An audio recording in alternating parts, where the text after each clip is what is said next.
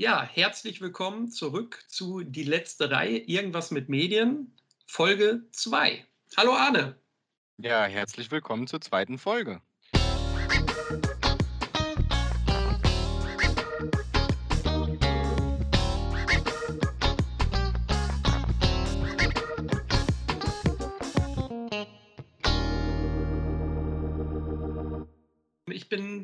Sehr gespannt, wie es diesmal läuft. Letztes Mal haben wir uns ein bisschen verquatscht, war alles noch ein bisschen chaotisch.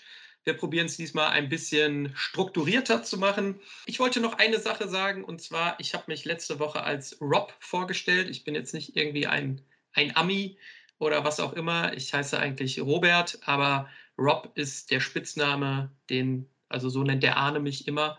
Und weil wir ja hier miteinander quatschen, bin ich also im Podcast auch der Rob. Ähm, so viel nur dazu. Und Arne, wie steigen wir heute ein? Genau, wir starten damit, dass wir nochmal, das würden wir jedes Mal machen, so ein bisschen was zu uns erzählen. Dieses Mal äh, fange ich mal an und stelle dann eine Frage, weil wir haben ja letztes Mal schon erzählt, dass wir immer so ganz verschiedene Stationen in der Medienbranche mitgemacht haben. Und ich glaube, das geht ganz vielen so.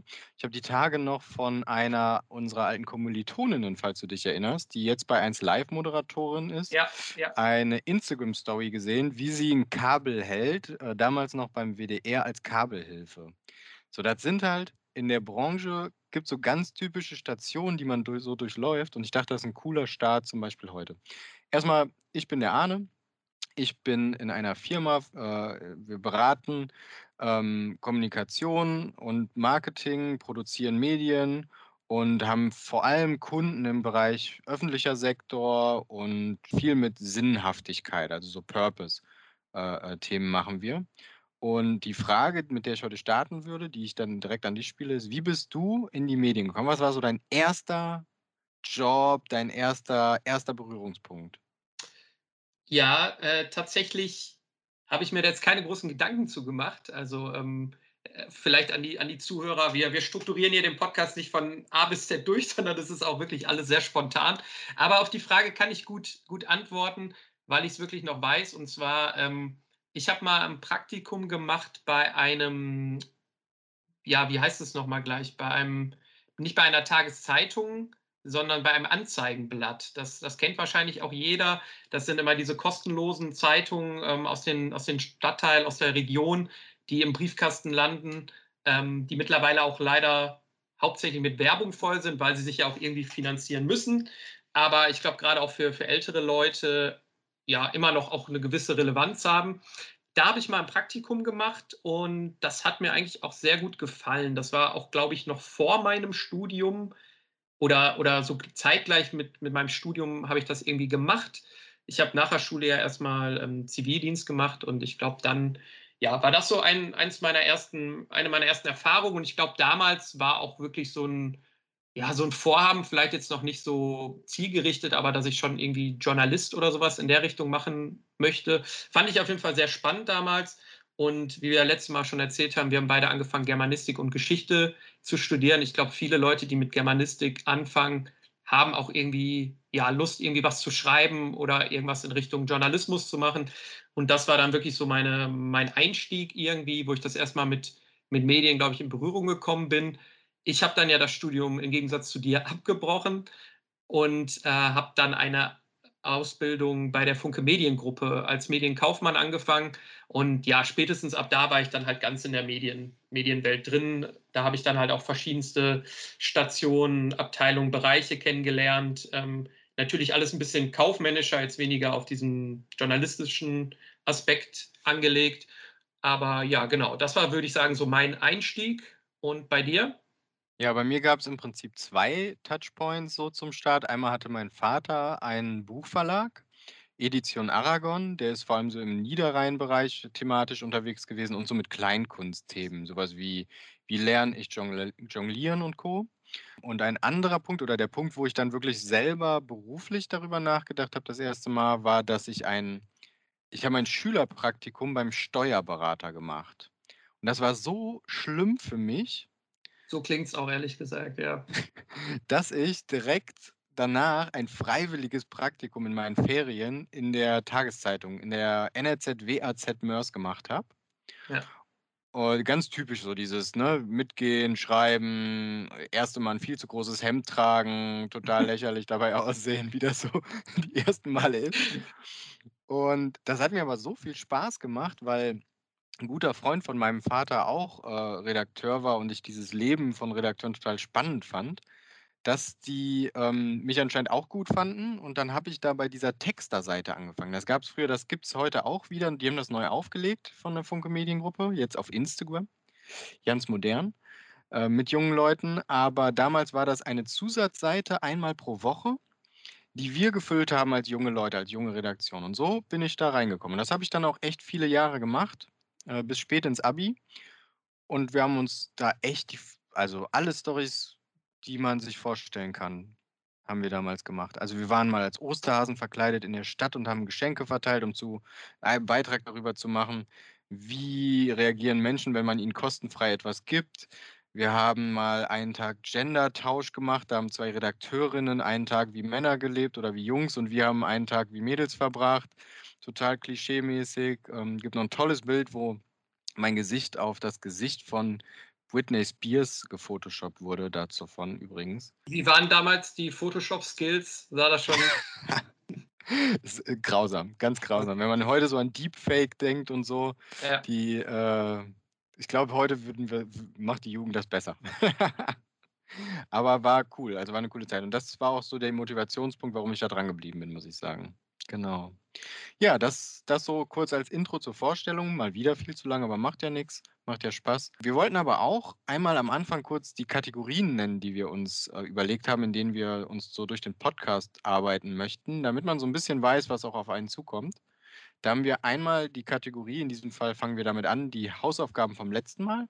Wir haben uns gegenseitig so 'ne kleine Aufgabe aufgegeben, um so 'n bisschen was mitzubringen in die neue Folge. Da würden wir als Erstes drauf eingehen. Dann haben wir das Thema „Was ging so ab?“ Da reden wir über Filme, Serien und Social Media oder andere Themen, die grade so am Bach sind. Worüber wir reden wollen, ist immer unser Hauptthema. Das ist heute ein ganz besonderes, das stellst du gleich vor. Und am Ende gehen wir ganz, ganz kurz nur darauf ein: Was ist denn Homework fürs nächste Mal? Genau. Dann würde ich sagen, vielleicht kannst du dem Ganzen ein bisschen Inhalt geben. Welche Themen haben wir denn in den Kategorien heute parat? Ja, also ich glaube, die Hausaufgaben werden wir jetzt gleich einfach besprechen. Da gehen wir jetzt ja direkt als Nächstes drauf ein. Was ist so aktuell, was so abging, Trends, ähm, würde ich gerne mal ganz kurz über Clubhouse sprechen wollen, auf jeden Fall. Und dann vielleicht noch über Internetphänomene. Da denke ich jetzt grade auch ganz aktuell an dieses Bernie Sanders Meme, was so 'n bisschen die Runde gemacht hat. Ja, da würde ich auf jeden Fall gerne drüber sprechen. Hast du noch was bei aktuellen Sachen? Ne, ich denke, da hast du den aktuellsten Trend, da sind wir ja schon fast wieder zu spät, Ja. aufgegriffen. Da können wir gleich auf jeden Fall reingehen.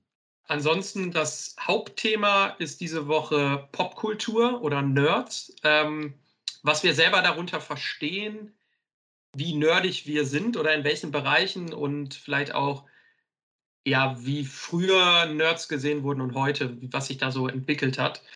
Und ja, als Teaser dann fürs nächste Mal die Hausaufgaben, die werden wir dann am Ende vorstellen. Ich glaube, das müssen wir jetzt noch nicht vorweggreifen. Ich kann aber direkt mal anfangen mit der Hausaufgabe, die du mir letzte Woche aufgegeben hast. Und zwar war das, dass ich mir von Edeka diese Werbespots angucken sollte. Da habe ich mir sogar tatsächlich Notizen zu gemacht. Aber wie ein guter guter Typ aus der letzten Reihe finde ich die jetzt grade natürlich nicht. Aber hier sind sie irgendwo. schön, Ah, diese ich es, Hintergrund ich es. die diese Hintergrundgeräusche, die du mit drin hast, durch das Blättern der Blätter wirklich. So richtig schön analog. Ja, ja, das das soll der Hörer ja auch spüren auf jeden Fall, dass ich hier noch schön meinen Block mit meinem Stift im Anschlag habe. Ja, ähm, ich habe mir tatsächlich alle Weihnachtsspots, die Edeka gemacht hat, mal angeguckt. So viele sind's auch gar nicht. Ich glaube, der 1. war von 2015 und der letzte halt von diesem Jahr. Also gab's nach Adam Riese 6 Stück. Und ja, ich muss sagen, ich kann da nicht so ganz mitgehen. Ähm, du hast ja gesagt, dass sie dich irgendwie jedes Jahr zu Tränen rühren, dass das irgendwie so schön ist, dass sie das so toll machen und so toll bewerben. Ach, Arne, ne. Also, ich muss sagen, der Klassiker ist ja der von 2015, der heißt „Heimkommen“. Äh, da geht's um einen alten Mann, der quasi seinen Tod faked, um mal wieder seine ganze Familie an einen Tisch zu bekommen. Ähm, klingt jetzt witziger, als es in diesem Spot ist, weil es natürlich alles schön mit trauriger Musik unterlegt ist und so weiter. Den finde ich tatsächlich noch gut. Also den, weiß ich, das war ja auch der Beginn dieser Edeka-Werbespots und der ging auch sehr viral. Ich glaube, ich habe ja sogar aufgeschrieben, ja, der hat 67 Millionen Klicks. So, das spricht ja schon ein bisschen für sich auf jeden Fall. Der ist gut durchgestartet. Ja, der, der, den, der berührt mich auch noch. Alles, was so danach kam. Also 2016, welcher war das denn nochmal? Also den fand ich auf jeden Fall nicht so gut. 2017 war ein Werbespot, Spot, der hieß Weihnachten 2117. Also der sollte so ein bisschen futuristisch sein. Hat mich auch ehrlich gesagt kalt gelassen. Hat auch zum, zum Vergleich zum ersten auch irgendwie nur noch 4,5 Millionen Klicks. Ähm, da sieht man das auch schon ein bisschen dran. Dann gab es 2018 den, den Werbespot Wie viel Weihnachten darf es sein? Auch nicht so toll. Und 2019 war eine absolute Enttäuschung, weil da gab es wirklich so einen richtigen Werbespot. Das war keine Geschichte wie jetzt bei, in den Jahren davor, sondern wo wirklich für Edeka so richtig ein Spot gemacht wurde. Nee, war, war natürlich dann auch nicht meins. Und jetzt muss ich aber sagen, 2020, der heißt die besondere Weihnachtsgeschichte des Herrn Schmidt, der jetzt quasi vom letzten Jahr war. Und den fand ich dann wieder recht schön. Also ich glaube, wenn es um die alten Männer geht, die irgendwie Weihnachten alleine feiern, das berührt mich dann schon. Vielleicht, weil ich denke, das wird irgendwann bei mir auch mal so sein oder so, keine Ahnung. Aber das berührt mich. Äh, alles, was dazwischen war, war meiner Meinung nach ein bisschen vergessenswert. Aber du sollst jetzt ja auch noch die Chance kriegen, dich da irgendwie zu rechtfertigen. Ja, ich muss ja auch immer sagen, ne, also eigentlich darf ich die Edeka-Spots ja nicht zu hoch loben. Meine Frau arbeitet ja in der Kommunikation bei Aldi Süd. Äh, das heißt, eigentlich hätte ich dir die Aldi Süd-Spots aufgeben müssen, um dann die Familie jetzt auch hochzuhalten. Aber ich persönlich bin von allen diesen, diesen ganzen, ah, diese Content-Sachen, die die da raushauen in den letzten Jahren, in den Stories. Klar, das ist haufenweise Geld und wer weiß, wie man da überhaupt Erfolg messen möchte.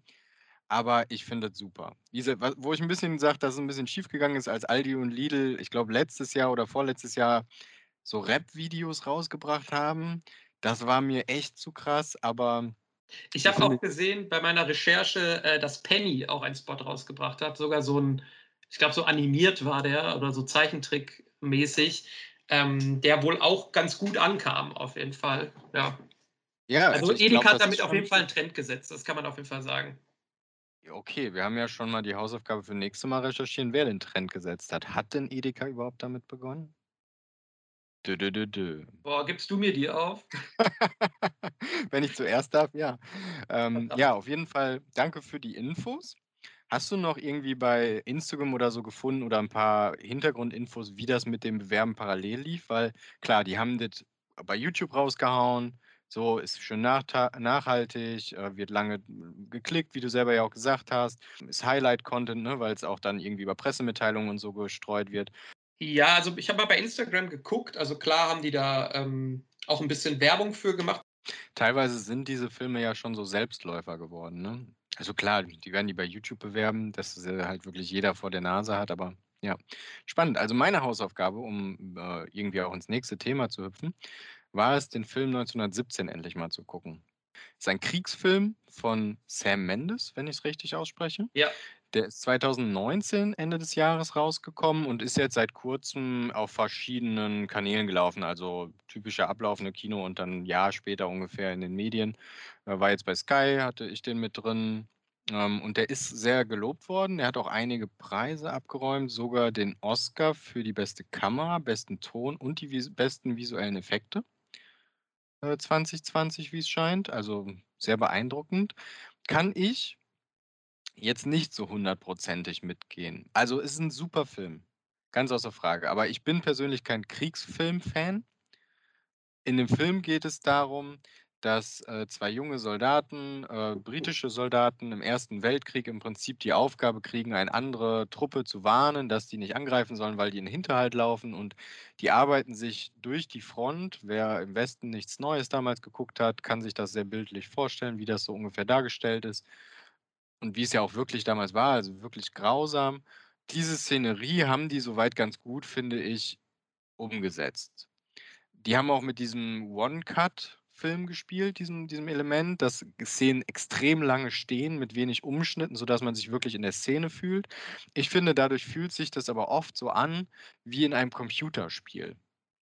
Man man ist so die Person es ist auch eine Person, eine Hauptperson, der ich immer mit der Kamera folge, um die ich herumgehe, die reingeht, die hochhüpft, die dies und das macht. Das hat mich nicht so gecatcht, muss ich sagen. Finde auch so von der vom Handwerk her finde ich das total spannend, das so zu machen. Für mich hat sich das aber einfach zu lange gezogen. Ich weiß, viele also, wenn man jetzt von Personas spricht, wen will ich mit so 'nem Film erreichen? Da hat man dann wieder die Männer, die auf so was stehen und möglichst melodramatisch und diese Männerfreundschaft, die dann auch darin endet, dass einer draufgeht im Prinzip und der andere rettet den Bruder. Das ist so 'n Ding, Jetzt hier das ja auch spoilern, Arne. Ja, Entschuldigung. Äh, er rettet vielleicht den Bruder, wer weiß, ob er's schafft. Äh, auf jeden Fall, mich catcht das einfach nicht, wenn sich das so zieht. Also, wenn das die Hauptstory ist, dann bin ich da einfach raus bei so langen Filmen. Und da hätte es für mich mehr mehr Nebengeschichten gebraucht, mehr Zusatz oder halt einfach nicht so lang. Der hätte für mich einfach nicht so lang sein müssen. Dann wäre der vielleicht schon viel besser gewesen. Weil grade bei Erste-Weltkrieg-Filmen ist bei mir halt einfach das Thema „Im Westen nichts Neues“. Das ist 'n ganz alter Film, der hat wirklich wenig an Special Effects, aber der der bringt die Geschichte des Ersten Weltkriegs so hautnah nach draußen und in zu einem nach Hause. Das hat der jetzt zum Beispiel für mich nicht getan, obwohl der mit den Effekten ja fast aussah, als wäre das alles echt. Ich hatte dann auch mal bei YouTube mir die das Making of angeguckt von vielen der Szenen. Das ist ja höchst höchst aufwendig in der Produktion gewesen. Aber am Ende fühlt es sich nicht echt an, finde ich. Okay, ja, finde ich spannend, ähm, weil wir auch hier wieder mal unterschiedlicher Meinung sind. Ähm, ne, ich habe ihn ja wirklich als Hausaufgabe aufgegeben, weil also, du hattest den Film erwähnt und erwähnt, dass du ihn noch nicht geguckt hast und, äh, ich wollte unbedingt, dass du ihn guckst, weil ich den wirklich toll fand. Für mich war so ein eins der Highlights letztes Jahr auf jeden Fall. Ich muss sagen, ich fand ihn wirklich toll und wo ich dir auf jeden Fall recht gebe, ich bin tatsächlich nämlich auch kein Fan von Kriegsfilmen. Das ist 'n Genre für mich, das ist eigentlich so 'n bisschen so 'n rotes Tuch. Da gibt's ja auch viele Klassiker, „Platoon“, „Apocalypse Now“, ähm, „Saving Private Ryan“, alles Mögliche. Alles auch tolle Filme, alles handwerklich tolle Filme, die mich aber nicht so sehr catchen. Also, an sich dieses Kriegsgenre ist nicht meins. Es ist mir auch oft zu patriotisch, pathetisch. Häufig wird die Situation auch nur von einer Seite gezeigt. Ich habe aber tatsächlich in letzter Zeit 'n paar Kriegsfilme gesehen die mein meine mein Verhältnis zu diesem Genre ein bisschen gebessert haben. Da könnte ich zum Beispiel auch den, äh, Film „Komm und Seh“ erwähnen, aber wenn ich jetzt davon anfange, dann schweifen wir komplett ab. Deshalb bleibe ich mal bei „1917“. Der hat mir sehr gut gefallen und zwar handwerklich und auch von der Story her. Also, ich muss sagen, ich war wirklich ab Sekunde 1 in diesem Film drin. Die Kamera ist immer nah bei dem Protagonisten und es soll suggeriert werden, dass kein Schnitt in diesem äh, in diesem Film ist. Wenn man sich 'n bisschen mit der Materie auskennt, weiß man, wo geschnitten ist. Das machen sie ganz klug, aber ich glaube, für 'nen Laien kann es wirklich so wirken, als ob das wirklich in einem Take, also ohne Schnitt, ohne dass die Kamera einmal aus war, gedreht wurde. Das finde ich einfach als Vorhaben schon interessant so als kleiner kleiner Nerd, als kleiner Cineast schlägt da mein Herz schon höher, wenn jemand sagt: „Ich probiere hier einen Film zu machen ohne Schnitt.“ Finde ich erst mal schon spannend. Es gibt übrigens einen deutschen Film, der heißt „Viktoria“. Ich glaube von 2014. Ich weiß es grad nicht, müsste ich noch mal nachgucken, so was um den Dreh.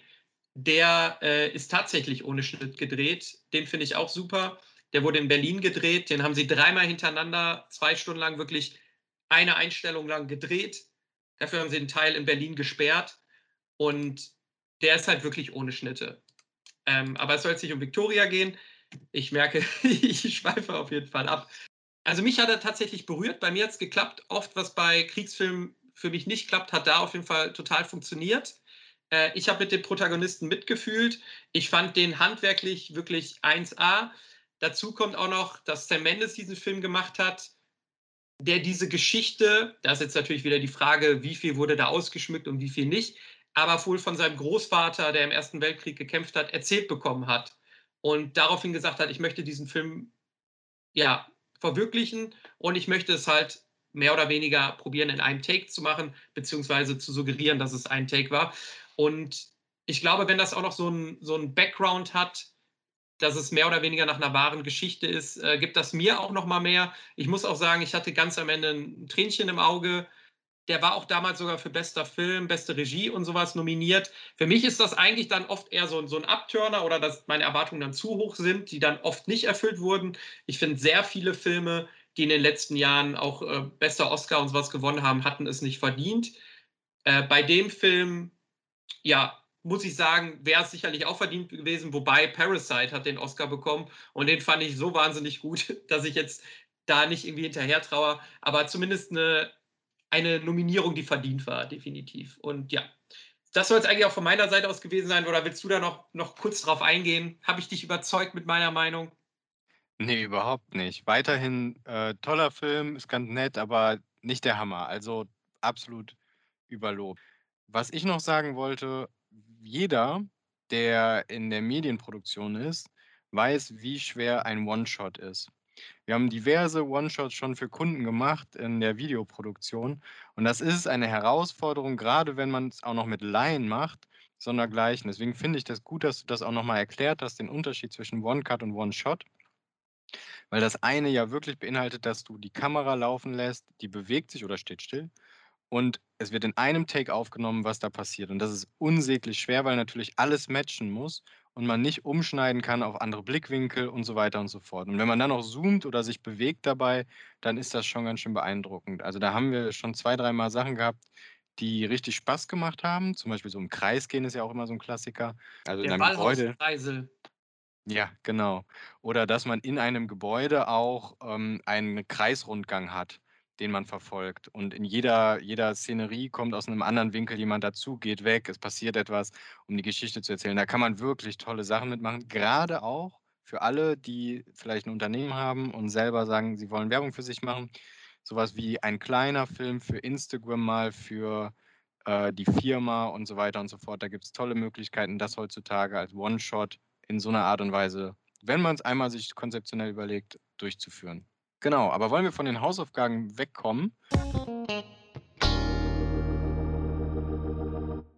Ja, das, das Hauptthema ist, wir nennen es jetzt einfach mal Nerdkultur oder Popkultur.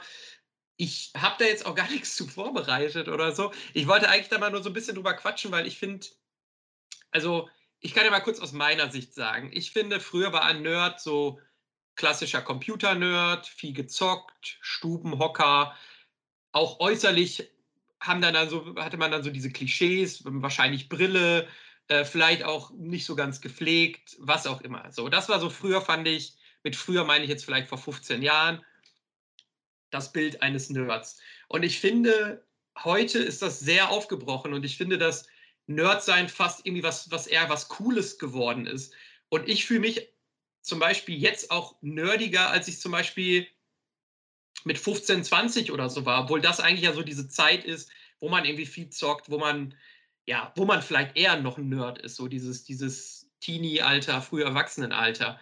Aber ich muss trotzdem sagen, und da greife ich jetzt einfach mal so ein bisschen vor, wenn ich jetzt mit Kumpels quatsche, so gut ist jetzt im Moment Corona-bedingt jetzt nicht so viele Partys, was auch immer, aber wenn man mal auf Partys ist oder sich mit Freunden trifft, sei es zu einem Spieleabend, was auch immer, vielleicht ein paar Bierchen trinkt, ich habe schon Kumpels, mit denen ich auch immer wieder auf, auf viele Nerd-Themen zu sprechen komme. Ob es dann Herr der Ringe ist, ob es Star Wars ist, ob es was auch immer ist. Und wir darüber viel quatschen, auch viel in Erinnerung schwelgen, über irgendwelche Games reden, obwohl ich jetzt gar nicht so der große Zocker bin.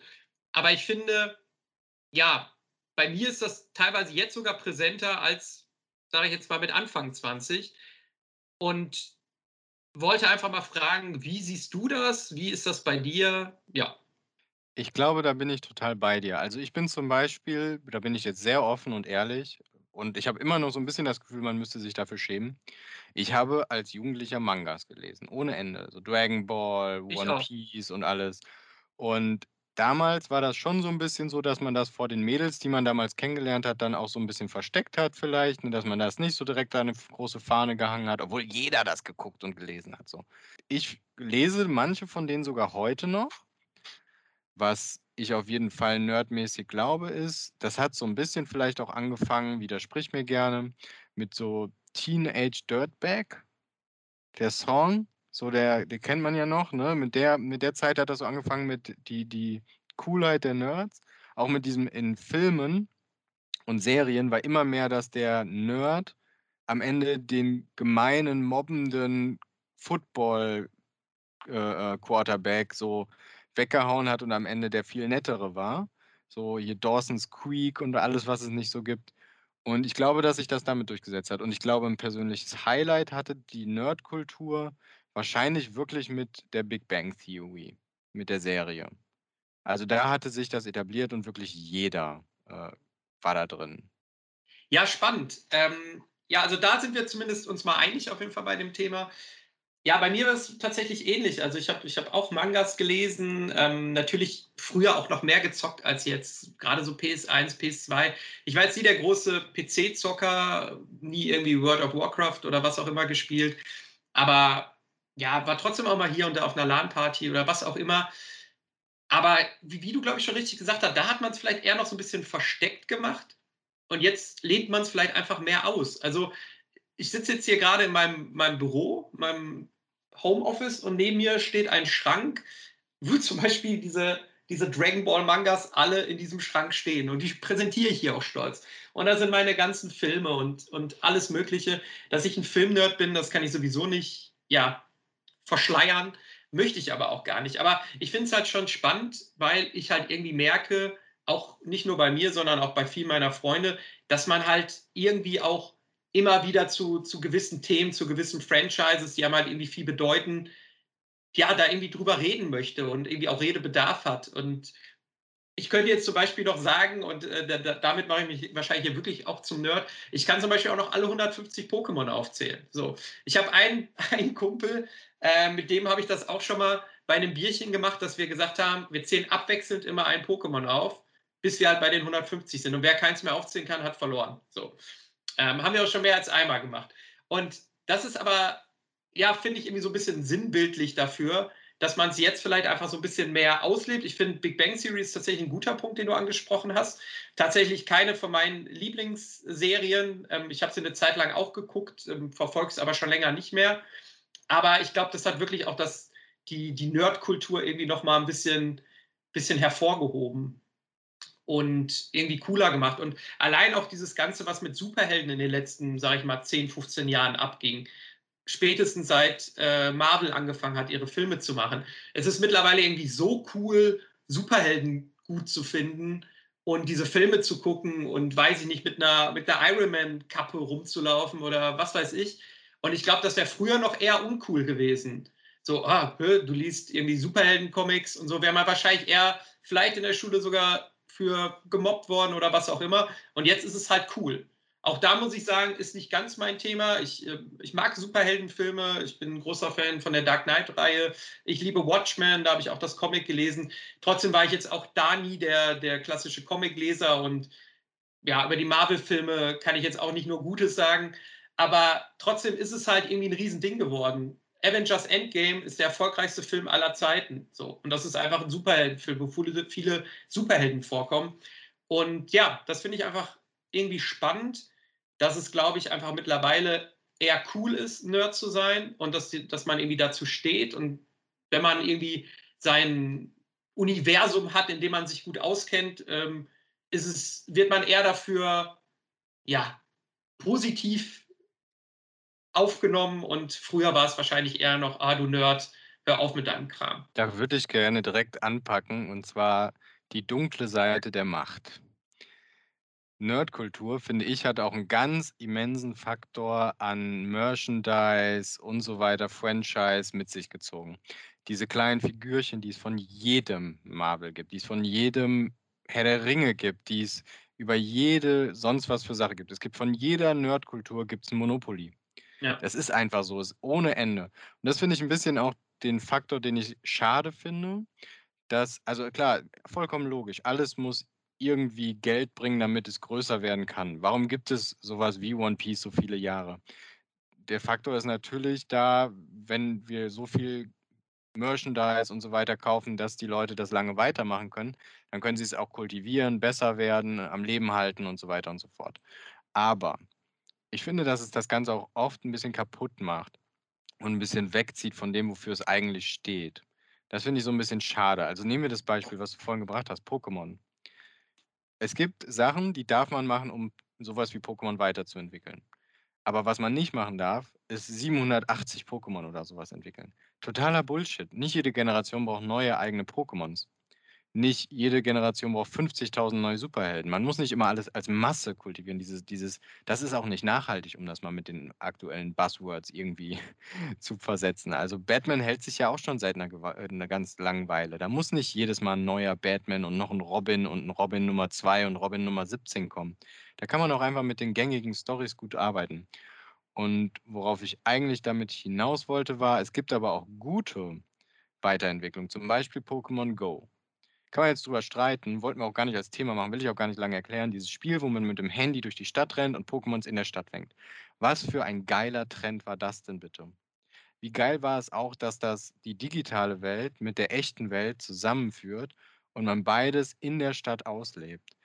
Hätte man mir das gesagt, als ich damals mit diesem Gameboy in der Ecke gesessen hätte, ich hätte denen den Vogel gezeigt und gesagt, komm hier, du in deiner äh, Zurück in die Zukunft Verfilmung da, mach doch deinen Quatsch.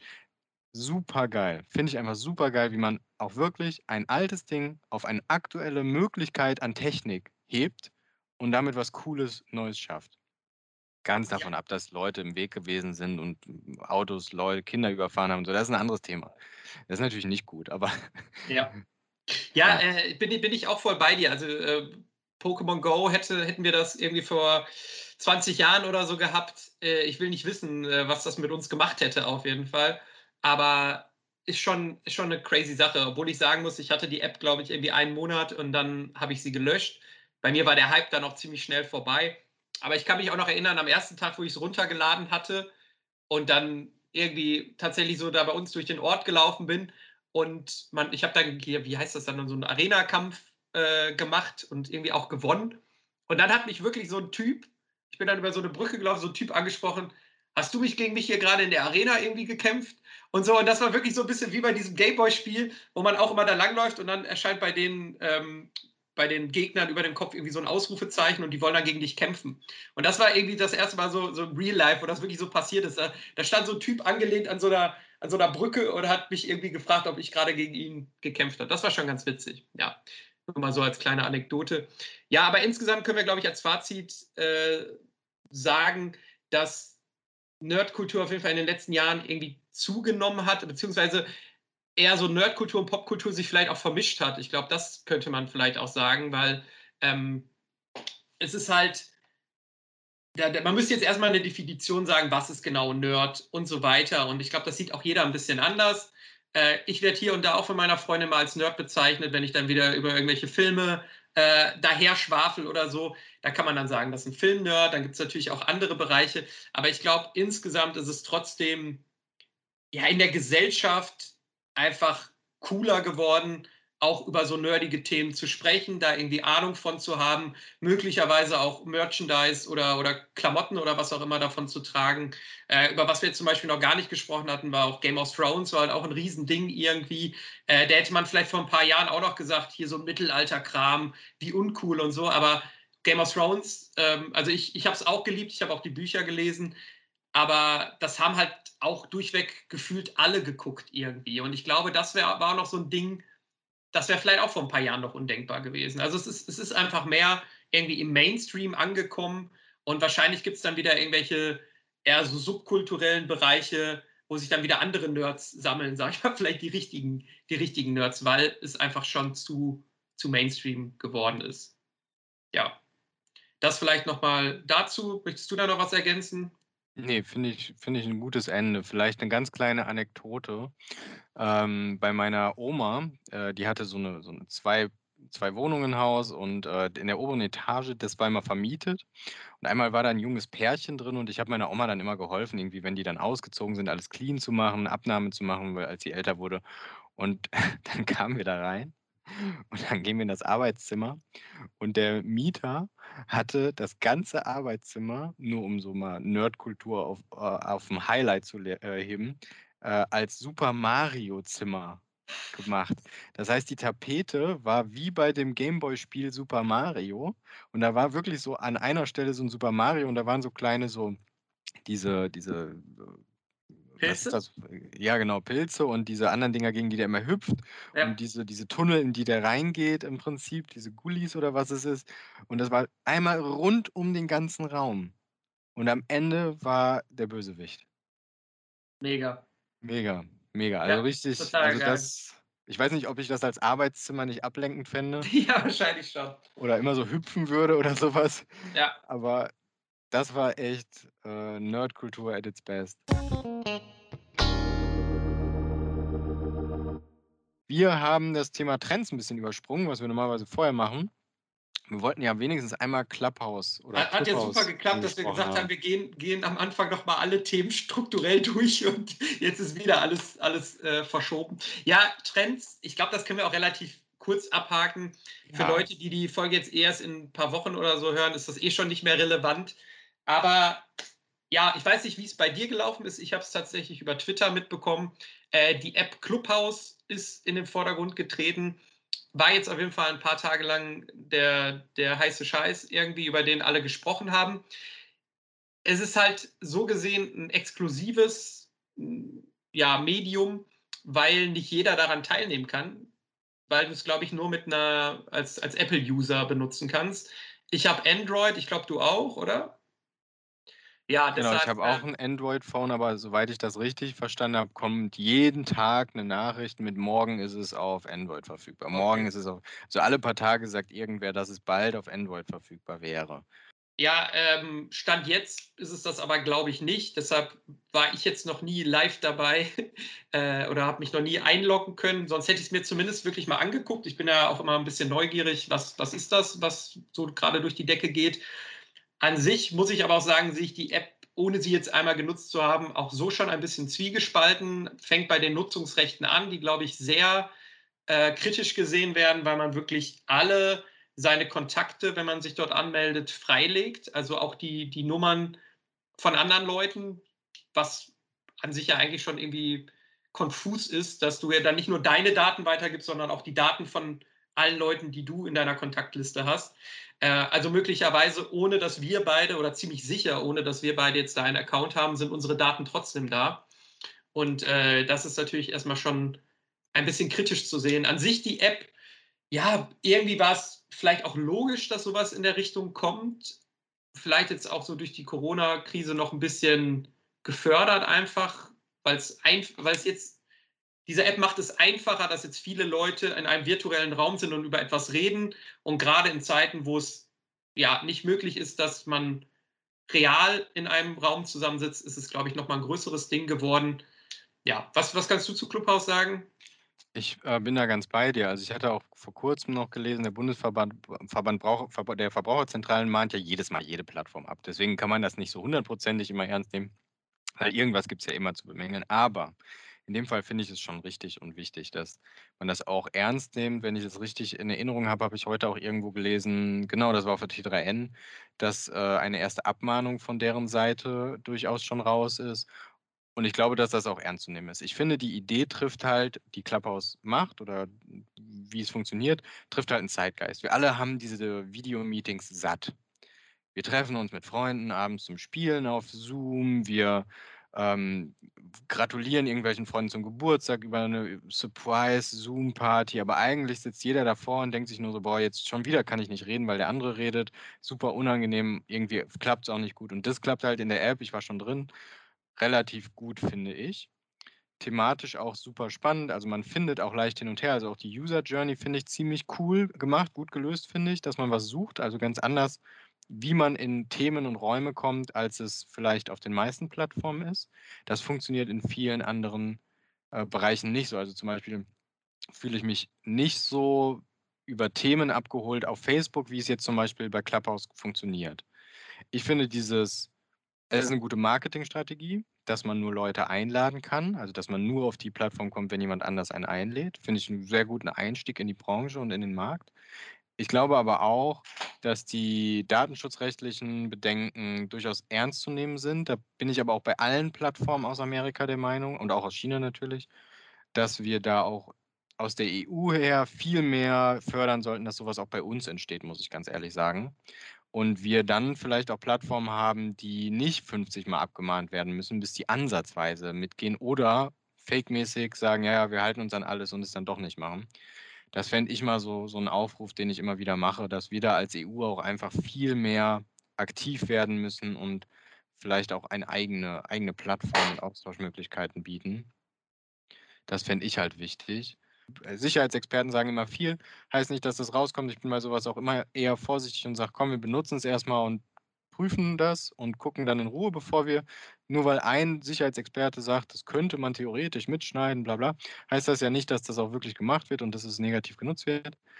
Aber ich finde, man sollte da immer ein bisschen gucken. Ähm, was ich noch zu Clubhouse hatte, war, du hast gesagt, ist sie auf Twitter aufgekommen, bei mir tatsächlich bei LinkedIn. Es ist vollkommen getrennt bei LinkedIn. Was ich glaube, ist, dass Clubhouse kein Dauerding wird. Das wird Nischenprodukt werden. Das wird dauerhaft irgendwie so ganz klein nebenbei existieren, aber ich glaube nicht, dass es am Ende eine echte Konkurrenz für die aktuellen Themen ist. Es ist auch wieder so neue Plattform, die muss dann auch wieder erstmal finden, wie macht die Geld, wie kann man dann da Werbung schalten wieder und so weiter und so fort. Ich bin noch nicht Deep Dive drin, bin aber auch nicht voll überzeugt und werde wohl kein kein dauerhafter Clubhouser, selbst wenn sie endlich für Android geöffnet sind und ich nicht ehrlich gesagt, Handys von anderen leihen muss, um das testweise wenigstens mal gemacht zu haben. Ist ja unsere berufliche Pflicht auch irgendwie. Ne? Also wir machen ja auch Social Media Beratung ganz viel und da müssen wir natürlich jeden neuesten Trend auch immer mitmachen. Da ärgere ich mich immer, wenn Sachen zuerst für Android, äh, für iPhone kommen, weil ich kein iPhone habe. Bin ein ganz großer Google-Fan und nutze seit Ewigkeiten das Google-Phone und hoffe, dass da mal die Zukunft bringt, dass das äh, vielleicht mal, ja, dass die anderen, die neuen Apps vielleicht mal da starten und nicht immer auf Apple ich wollte da noch kurz einhaken bei der Exklusivität, weil ich glaube, das ist halt auch was, was diese App so interessant gemacht hat, dass sich da halt nicht eben jeder anmelden kann, sondern mal so eine, auf so eine Einladung irgendwie angewiesen ist. Wahrscheinlich ist das auch so ein bisschen, ja, sage ich jetzt mal im weitesten Sinne Marketing, äh, um es halt irgendwie exklusiver zu machen. Und ich meine, vielleicht bin ich da auch falsch informiert, aber ich habe im Kopf, dass das ja bei Facebook eigentlich am Anfang zum Beispiel auch so war. Also Facebook war ja am Anfang auch nur für Universitäten gedacht und dann wurde es nach und nach ausgebaut. Und mittlerweile weiß man, jeder Depp kann sich bei Facebook anmelden. Aber es hat, glaube ich, auch mal wirklich als eine exklusivere Sache angefangen. Und das wäre natürlich jetzt spannend zu beobachten, ob das bei Clubhouse auch so ist oder Clubhouse, äh, ob das da auch so ist, dass sich dann wirklich ja in, in naher Zukunft dann irgendwie jeder anmelden kann oder ob es halt wirklich auch so ein bisschen exklusiv bleibt. Ähm, ob es jetzt so ein Dauerding wird, dass sich irgendwann, sage ich mal, neben anderen großen Social-Media-Plattformen etabliert, glaube ich, stand jetzt auf jeden Fall auch nicht. Wird man dann im Endeffekt sehen. Also, ne, ob man dann in Zukunft auf Website neben diesem Instagram, Twitter und Facebook-Button irgendwann auch noch irgendwie Clubhouse hat. Ich bezweifle Stand jetzt, aber wird man dann sehen. Wir behalten das auf jeden Fall mal im Auge. Was ich noch als spannende Frage finde, ist auch irgendwie, ob das was mit der Podcast-Landschaft macht. Ähm, weil im Endeffekt Podcast kriegst du Informationen als Audio und Clubhouse macht es halt irgendwie auch. Und ich finde, und das finde ich irgendwie ganz witzig, weil ja, wir sind uns ja wahrscheinlich einig, dass wir beide eher Streaming-Seiten mittlerweile benutzen, als Fernsehen zu gucken, weil wir auf Streaming-Seiten ja je nach Lust und Laune, nach jeder Zeit das gucken können, was wir wollen, sage ich mal. Und im Fernsehen kriegen wir ein Programm vorgegeben. Und Podcast kannst du dir ja auch dann anhören, wann du möchtest. Das, was du willst, wann du möchtest. Und jetzt geht man mit Clubhouse aber wieder zu etwas zurück, was eher, sage ich mal, ans Fernsehen erinnert, dass man nämlich ein lineare, lineares Programm hat, dass Leute quasi nur zu einer bestimmten Zeit das hören können. Also zum Beispiel der und der streamt um 18 Uhr und dann musst du quasi auch Clubhouse einschalten und zuhören, sonst verpasst du es. Und das finde ich halt eigentlich ganz interessant. Also ich finde, wenn, wenn Podcast das Pendant zu, sage ich mal, Netflix ist, ist Clubhouse das Pendant zum, zum regulären Fernsehen irgendwie. Und ja, ich glaube, das bietet viele Möglichkeiten.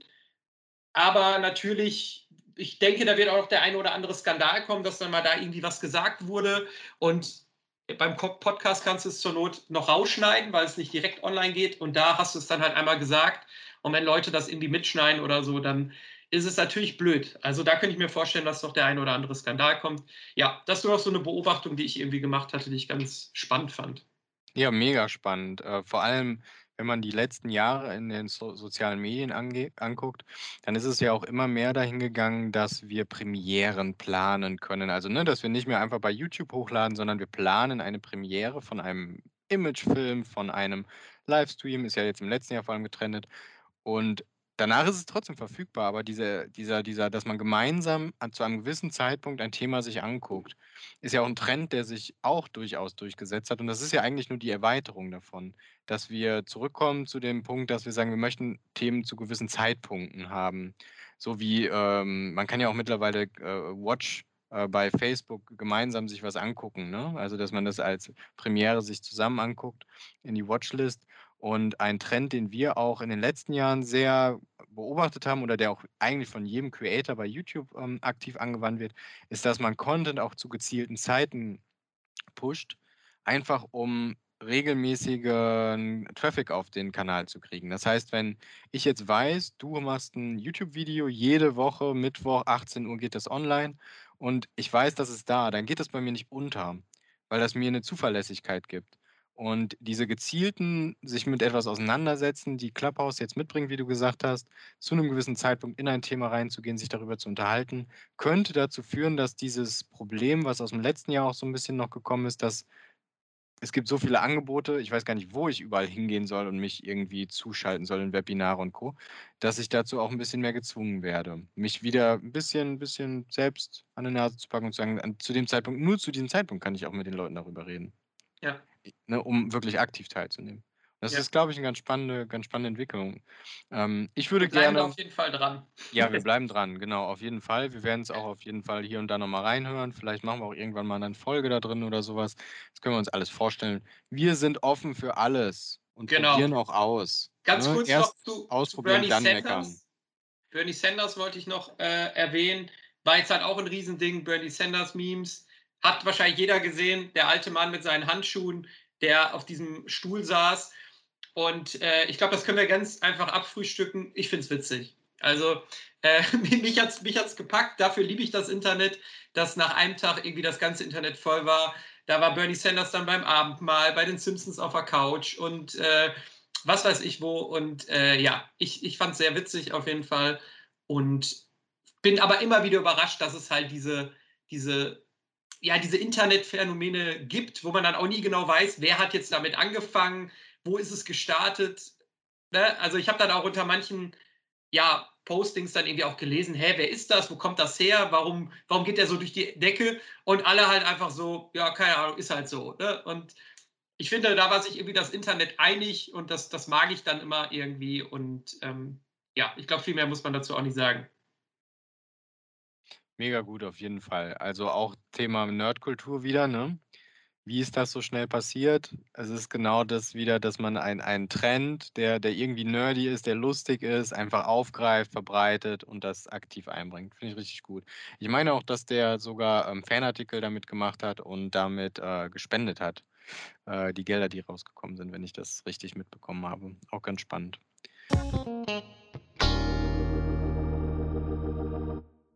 Apropos Nerdkultur, um in die Hausaufgabe überzugehen. Ich möchte, dass du dir das Making of von Mandalorian anguckst. Der Mandalorian ist ja 'ne S 'ne Spin-off aus Star Wars. Mhm. Ähm, fragwürdig gut gemacht. Also, viele finden den auch ein bisschen langsam, langweilig, die vielleicht bei Star Wars begeistert waren von dem von dem Storytelling. Ist auch 'n Sidekick-Person, die ja eher negativ behaftet ist auch durchaus oder fragwürdig, sage ich mal.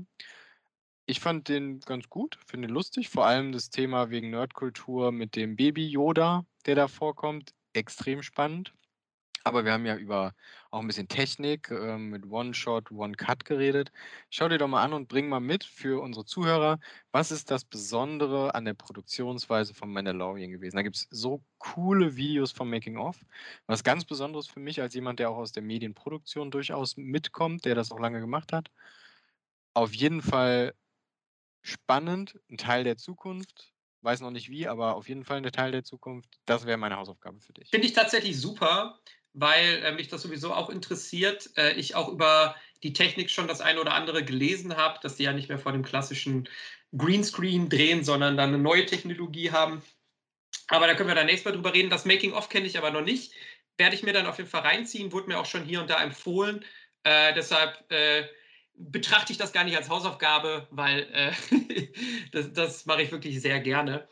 Meine Hausaufgabe, die ich mir jetzt grade wieder spontan überlegt habe, so wird's wahrscheinlich auch immer sein, ist etwas, weil ich diese App liebe und du noch keine Erfahrung mit dieser App gemacht hast. Und, äh, ich rede über Letterboxd. Und ja, du schlägst schon die Hände vorm Kopf zusammen. Und zwar hatte ich dich hatte ich dir schon mal gesagt: „Lade dir die mal runter.“ Und du hast dir die, glaube ich, auch runtergeladen, glaube ich, auch 'n Account gemacht, hast du aber noch gar nix gemacht. Und das musst du jetzt ändern, Arne. Und ganz kurz nur, das können wir dann nächstes Mal vertiefen. Letterboxd ist quasi ein Filmtagebuch. Dort kann man Filme, die man geguckt hat, eintragen, äh, denen 'ne Sternebewertung geben von 0 bis 5 und theoretisch auch kleine Rezensionen schreiben. Man kann sich da Watchlists erstellen und man kann halt sich auch untereinander adden, dass man dann sieht: „Ah, mein Freund hat gestern oder meine Freundin hat gestern den und den Film geguckt, hat dem 3 Sterne gegeben“, was auch immer. So, das ist 'n bisschen der Sinn dieser App.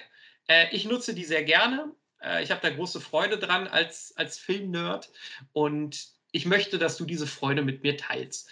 Und deshalb erwarte ich, dass du diese App jetzt bis zur Aufnahme des nächsten Podcasts nutzt und dass da auch in deinem deinem Filmtagebuch ein paar Einträge sind. Da kannst du jetzt zum Beispiel 1917 eintragen und denen 'ne Sternebewertung geben. Und ja, dann können wir da nächstes Mal 'n bisschen drüber quatschen. Da hast du mich jetzt aber erwischt. Aber was ich spannend finde an Letterboxd, da das ist der der Blickwinkel, mit dem ich mir das als Hausaufgabe zurechtlegen werde, ist die Community rund um Film ist ja super spannend. Und das ist ja im Prinzip nichts anderes als 'ne Community-App für die Filmszene. Ja. Und mit diesem Blickwinkel werde ich mir das mal angucken, genau. Ja. Ich bin dran mit dem Thema fürs nächste Mal. Ja. Dog Content. I ich i wir beide haben Hunde. Wir beide lieben Hunde. Wir Ja. beide lieben Dog Content. Es gibt so geilen Scheiß da draußen zu Hunden und und, oh, was die Leute sich alles einfallen lassen, als es mit den Reels bei Instagram angefangen hat und TikTok und die Leute angefangen haben, Kurzvideos über ihre Hunde zu machen. Das habe ich gefeiert. Da da könnte ich mich 'n halben Tag drin vertiefen. Äh, wir machen mal 'n Test. Jeder von uns bringt äh, vielleicht machen wir's auch live, irgendwie 'n Dog-Video von unseren Hunden. Und wir testen mal, was man so an Reichweite erzielen kann und gucken uns das mal 'n bisschen genauer an, was das überhau überhaupt bedeutet und auch, ganz spannend finde ich, welcher Markt dahinter steckt. Äh, das ist ja auch 'n Influencer-Markt durchaus, der Dog Content. Ähm, da gibt's ja 'n sehr berühmten Dackel auch, der sehr viel verschiedene Kleidung trägt. Können wir auch noch mal drüber reden. Das würde ich gerne nächstes Mal 'n bisschen angucken. Äh, ja, äh, wei weiß ich noch nicht genau, wie ich's, äh, finde. Es hat tatsächlich nur bis Folge 2 gedauert, bis du eigentlich schon von den Medien ein bisschen bisschen weggehst und bei bei Hunden gelandet bist. Aber wir probieren's natürlich dann, äh, Hunde in den Medien, irgendwie das als Thema zu machen. Äh, kö können wir gerne machen. Äh, ich kann schon mal sagen, Hunde, die Kleidung tragen, finde ich fürchterlich auf jeden Fall. Das sollte man mit Hunden nicht machen. Äh, da positioniere ich mich jetzt schon mal vorab, ganz klar. Aber klar, wir können gerne 'n bisschen über über Hunde, Hundevideos und allem, was dazu gehört, äh, quatschen. Bin ich auf jeden Fall dabei. Ja, ansonsten sind wir durch für heute, ne? Richtig, hatte wieder richtig Spaß gemacht, muss ich sagen. Ja. Auch viel Input, was so von dir kam, was ich auch noch nicht wusste oder kannte, grade im Ich wusste eigentlich alles schon, was du gesagt hast, Na dann. Ne, hat auf jeden Fall wieder richtig Spaß gemacht. Wir sind jetzt auch offiziell live. Das läuft ja immer so 'n bisschen versetzt, ne? Wir haben sozusagen heute unseren unsere 1. Folge hochgeladen, die wir beim letzten Mal gemacht haben. Diese wird jetzt dadurch etwas schneller gehen, weil wir beim letzten Mal noch 'n bisschen überlegt haben, wo überhaupt hin, was machen, wie laden wir's hoch und so, was ist 'n hübsches Bild und was nicht. Ja. Und jetzt wird die hier relativ zeitnah, denke ich, dann auch online gehen und wir freuen uns dann in spätestens 2 Wochen die nächste Folge aufzunehmen. Und es geht um Dog Content ganz konkret, nicht um Hunde, sondern Dog Content. Okay, alles klar. Dann, äh, ja, verabschiede ich mich von dir, Arne. War sehr schön. Und verabschiede mich auch von den Zuhörern und Zuhörerinnen, wenn es denn welche gibt. Und sage einfach mal bis zum, bis zum nächsten Mal. Bis zum nächsten Mal. Unbedingt ein Abo dalassen, Like, was auch immer es nicht alles gibt. Glocke. Kommt immer auf die Plattform an. Wir werden sehen. Irgendeinen Button drücken. Irgendeinen Okay. Button. Und gerne Aber ich, ich möchte, dass das so mein, mein Catchphrase wird, dass ich am Ende immer noch an die Glocke erinnere. Ja, Einfach. finde ich gut. Vielleicht kriegst du ja noch eine Glocke. Vielleicht kriegen wir noch eine Glocke. Ja. Alles klar. Dann bis zum Danke dir. nächsten Mal. Ciao. Ciao.